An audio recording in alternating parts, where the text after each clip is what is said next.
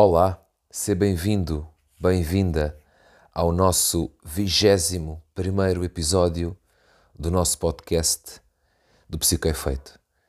Em primeiro lugar, quero agradecer-te por estares desse lado, pelo apoio, feedback, audições do, do nosso podcast. Olha, espetacular, muito bom mesmo.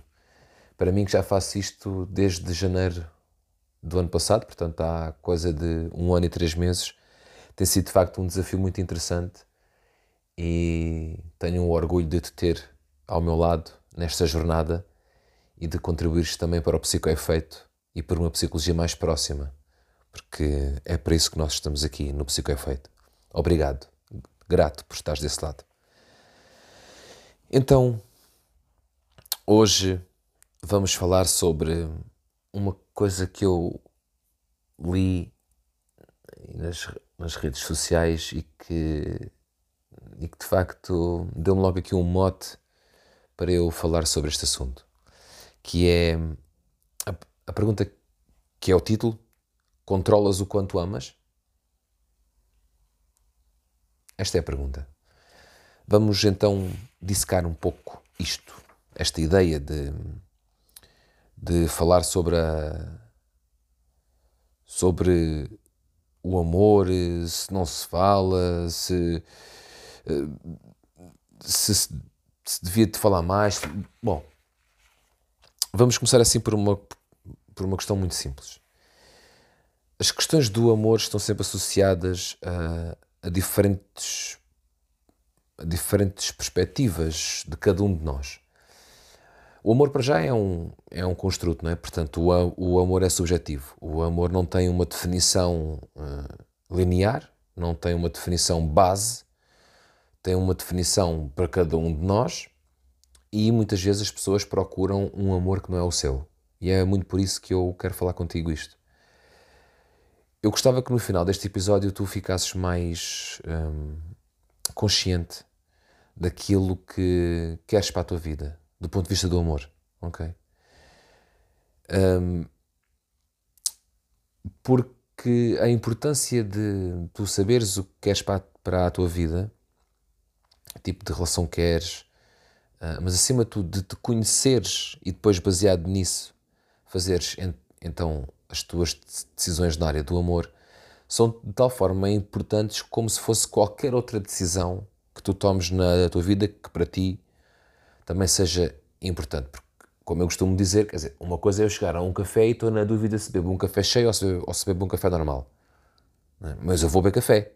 Outra coisa é eu quero uma relação uh, e há certos tipos de comportamentos, de, de características do outro com os quais eu não me identifico. E eu acho que isso é muito importante nós termos sempre isso em, em noção e e dizermos não, não, não é isto que eu quero. O que é que eu tenho verificado, e de, de certa forma tu também já deves ter passado por isto, ou, ou, ou à tua volta passam também por isto, que é aquele medo, não é? Como eu falei no podcast anterior, não é? aquele medo de ficares sozinho, ficar sozinha um, e preferires comer migalhas. E então, como eu defendo que tu és filha ou filho de rei, tu deves de desfrutar de um banquete. Isto é, deves desfrutar de um grande amor e, e não do amorzinho. Uma cena uh, que hoje dá, amanhã não, hoje não sei quê, manda mensagem, não liga, bababá. Quer, quer, quer dizer, no, no fundo, uh, é não é, vai, não foi, eu não sei bem. Eu, eu às vezes, quando me falam disso, eu sinceramente não, não sei bem o que é que muitas pessoas andam a fazer na, neste mundo fantástico nesta vida maravilhosa acerca do amor, porque de facto é, é, é de longe a área mais, hum, mais trabalhada, ok? Do ponto de vista humano. O amor, obviamente, o amor próprio e o amor para com outra pessoa. E isto é, é, é inacreditável como é, que, como é que há tantos autores que falam disto. E alguns ajudam, outros, enfim, dão as suas opiniões baseadas em frustrações e em coisas da, da vida deles e acham que os outros têm que viver assim, porque o amor é isto, o amor é dor, o amor é sofrimento, o amor é não sei quê. Ou... Mas quem é que está a dizer aquilo? É aquela pessoa, sim, então, mas isso é a opinião dela, não é, não é nossa. Amor não é sofrimento, amor não é, não é, não é dor. Uma coisa é, há um término de uma relação, claro que nós sentimos dor, porque temos que nos habituar à ausência física daquela pessoa. Agora, daí a que seja um ritual na minha vida, portanto, uma condição inerente, não é? Ou seja, vais passar pelo amor, não é? Ah, então vais sofrer. É? Tipo aquela ideia, uh, não sei, as pessoas, desculpa, as pessoas colocam cá para fora um, as suas as suas questões internas, sabes, uh, mal resolvidas, e depois andam aí a, e muitos deles até escrevem livros. Epá, eu, sinceramente, olha, às tantas já nem sei. Bom, eu, eu faço a minha parte, quem dá o que tem mais não é? Obrigado. O que é que eu quero falar contigo? Já comecei, não é? Mas é, de certa forma, aqui no, num, num primeiro ponto. Gostava que tu pensasses nisto. Uma lagarta a lagarta nasce, alimenta-se, engorda, cresce e faz o seu casulo. E ao fazer o seu casulo, ela vai se transformar em borboleta. Independentemente do tempo de vida de uma, de uma borboleta, ela transforma-se. Há uma transformação que ocorre. Não sei se já tiveste bichos da seda, eu tive durante vários anos, né? na, na, principalmente na escola primária e, e, e depois também no, no, no, quinto, sexto ano. Uh, e os bichos da seda era muito giro nós vermos isso, né? Uh, entretanto, depois elas uh, tinham as borboletas, né? tipo as borboletas, pronto, só que aquelas borboletas eram. A borboleta do bicho da seda é diferente, porque não, não, não fica aquela borboleta linda uh, como as outras. Mas não deixa de ser a metáfora igual. A metáfora, no caso delas, real, para, para nós pegarmos nisso para a metáfora da transformação. Porquê é que eu trago isto hoje aqui quando eu te falo se controlas o quanto amas? Se tu queres realmente ganhar conhecimento, autoconhecimento, se tu queres realmente mergulhar em ti, então tu tens de fazer uma transformação. E essa transformação é baseada no, no teu autoconhecimento. Que é a mesma coisa do que dizer, tu tens que te transformar ao ponto da mudança que tu queres ver em ti. Se estás bem no amor, ótimo, continua. Nada a registar. Há sempre coisas a, a melhorar, óbvio. Mas se estás bem, estás feliz, estás a espetacular. Parabéns, continua. Ainda que o autoconhecimento não tenha só a ver com isso, mas especificamente no amor, se estás bem, ótimo. E, se não estás, então vamos ver aqui uma coisa. Para obteres uma, uma mudança, é? as, as mudanças requerem sempre um trabalho interno. Uh, requer acima de tudo tu conheceres-te e depois aceitares-te é a mesma coisa do que me dizes assim: olha, eu vou-te oferecer isto. se me conheceres e tiveres confiança em mim, tu até vais aceitar o presente. Se for um desconhecido, eu já tenho algumas dúvidas que nós façamos isso. Porque ficamos um pouco desconfiantes. Ainda bem que eles olha, mas isso, isso é, é, Esta oferta que eu tenho aqui é, é X. mas uma pessoa fica sempre desconfiada. Ora, na vida, se nós não nos conhecermos, tudo aquilo de bom que nos acontece e tudo aquilo de menos bom que nos faz aprender, o bom também faz, obviamente, mas tudo aquilo que nos acontece de bom ou de, ou de menos bom, nós não conseguimos identificar. É como se houvesse uh, uma paragem, ok? Há uma paragem, há um bloqueio. E uma pessoa diz, diz, diz assim: Então e agora? O que é que eu faço? estou aqui nesta fase de não sei, não sei se vá, não sei se fique, não sei se diga, não sei. Ouve a tua voz interna, conhece-te, transforma-te como a, a lagarta se transformou. Nem que tenhas que estar, entre aspas, no teu casulo durante um tempo, isto é, nesta introspeção. Ah, mas durante quanto tempo, Nelson? Não há um tempo específico. Não há, é tempo. E esse tempo é aquele tempo que tu deves de aproveitar, de facto, para viver, para experienciares isso em ti. Ok? É super importante tu teres a noção de que uh, o tempo que tu despendes a pensar em ti, na tua vida, naquilo que tu queres para o amor, é fundamental. Porque deixas estar com a ideia se controlas ou não.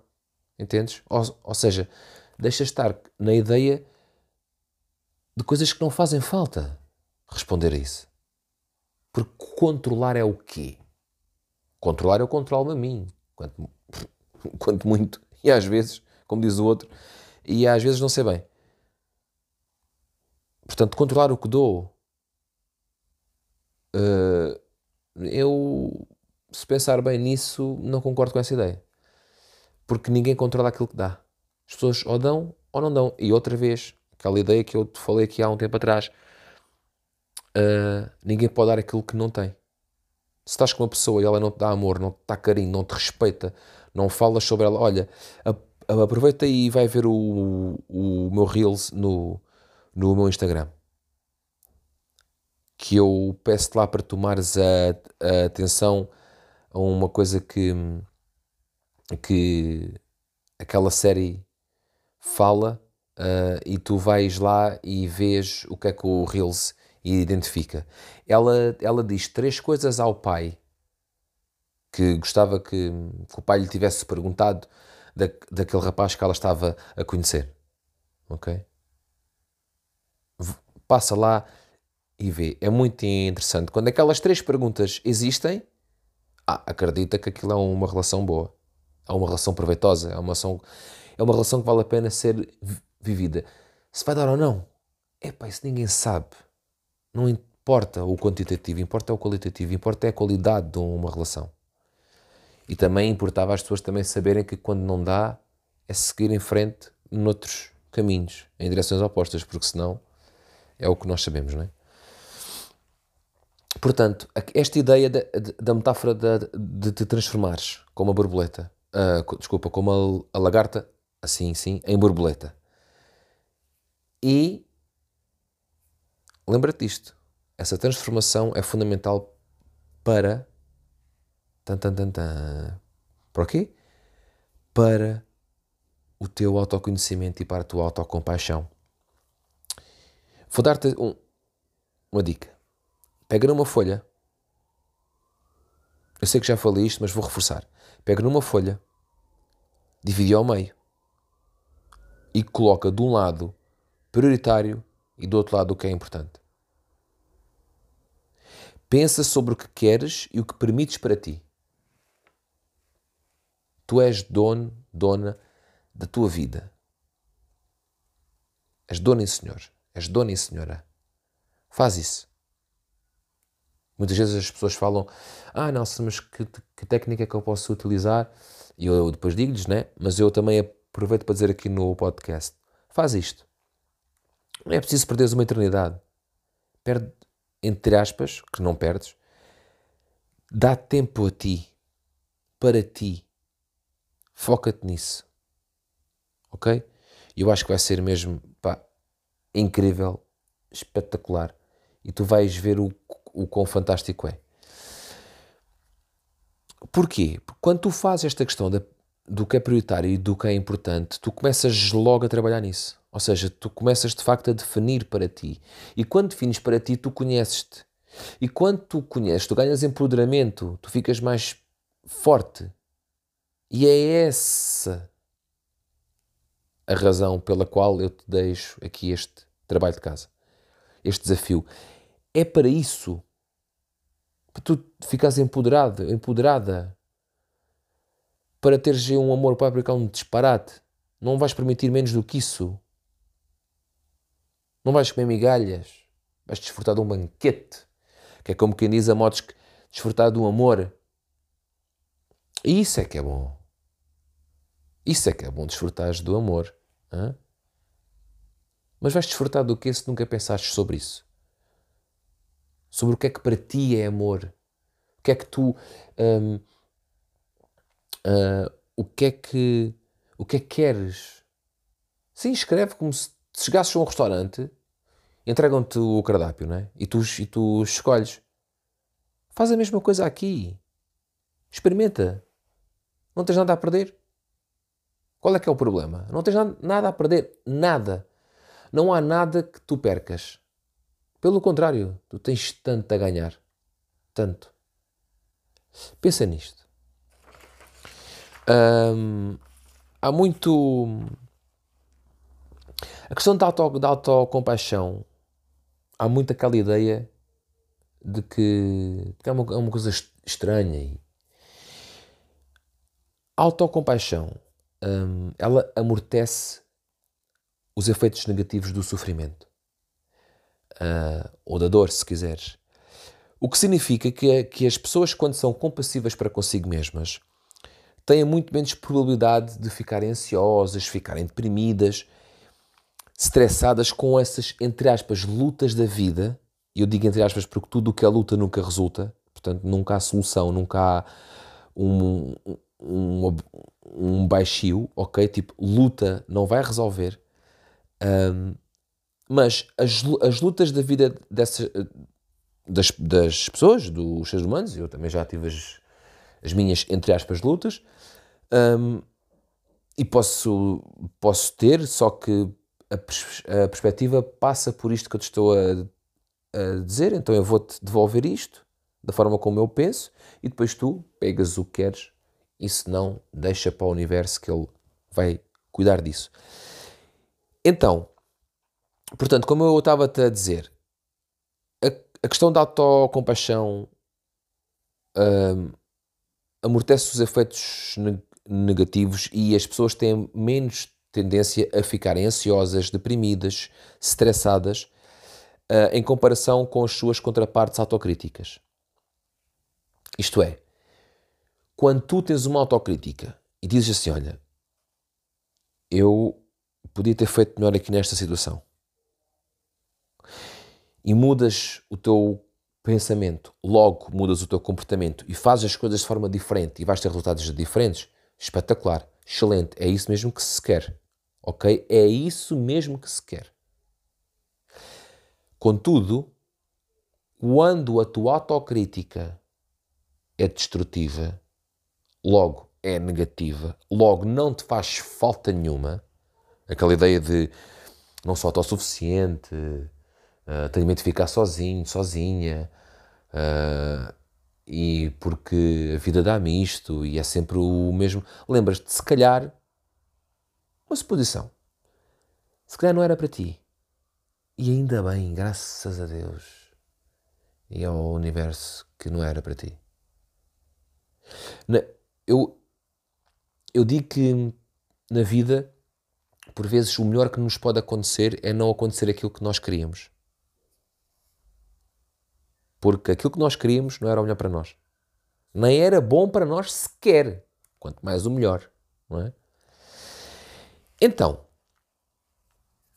além disso, uma coisa muito interessante, os estudos demonstram que a compaixão ajuda a longo prazo a reduzir efeitos negativos do stress percebido. Entenda-se? Aquele stress que para ti, ok? Que para ti é o stress que tu defines. Que tu defines. Que tu avalias. Daí ser o stress percebido. Ok? O stress percebido é aquele stress que sou eu que o quantifico. Imagina numa escala de 0 a 10, eu digo que estou estressado X. Ok? Isto é muito importante. Portanto, repara, a, a ciência tem a prova. A ciência comprova esta ideia. Então, mas, mas, auto, mas autocompaixão envolve o quê? A autocompaixão envolve tu estares mais disposto a vivenciar sentimentos difíceis e reconhecê-los como válidos e importantes. Eu vou repetir. Autocompaixão envolve estares mais disposto, disposta a vivenciar sentimentos difíceis e reconhecê-los como válidos e importantes. O que significa que quanto mais foges, por exemplo, de pensar sobre o, o amor e o que queres para ti, aquilo que para ti é amor e uma relação, quanto mais foges disso, o que vai acontecer é que tu vais penar e passar por um caminho que não vai ser agradável, porque mais tarde ou mais cedo virá novamente a aparecer-te na vida. Então, o que é que eu te diria? Diria-te que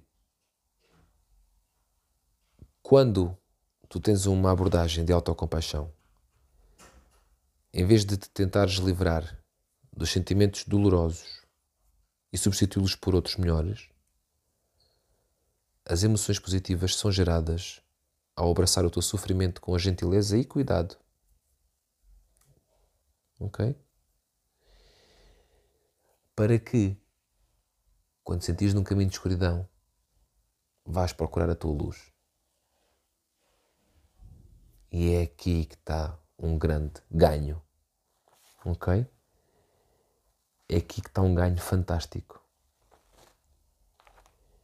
Quando tu procuras a tua luz,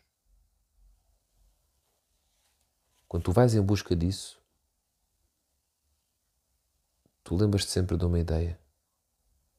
Os caminhos fáceis não te levam a lado nenhum. Tudo o que é caminho fácil não te leva a lado nenhum. E a procura da tua luz, por vezes, pode ser dura, pode ser difícil. E é e vai ser. Mas tu vais ganhar tanto, mas tanto, que nem tens noção. Lembra-te disto. Se conseguires controlar, isso não é amor. Não é amor. Portanto, controlas o quanto amas, fica ao teu critério, mas lembra-te, se tu controlas, não é amor. Pensa por ti. Pensa para ti. E desfruta de um banquete. Desfruta do amor. Desfruta de algo tão bonito. Tão bonito. E com amor me despeço de ti. Até para a semana. Espero ajudar-te a refletir um pouco sobre isto. E tenha uma boa semana e tudo de bom. Obrigado. Grato por estares aí.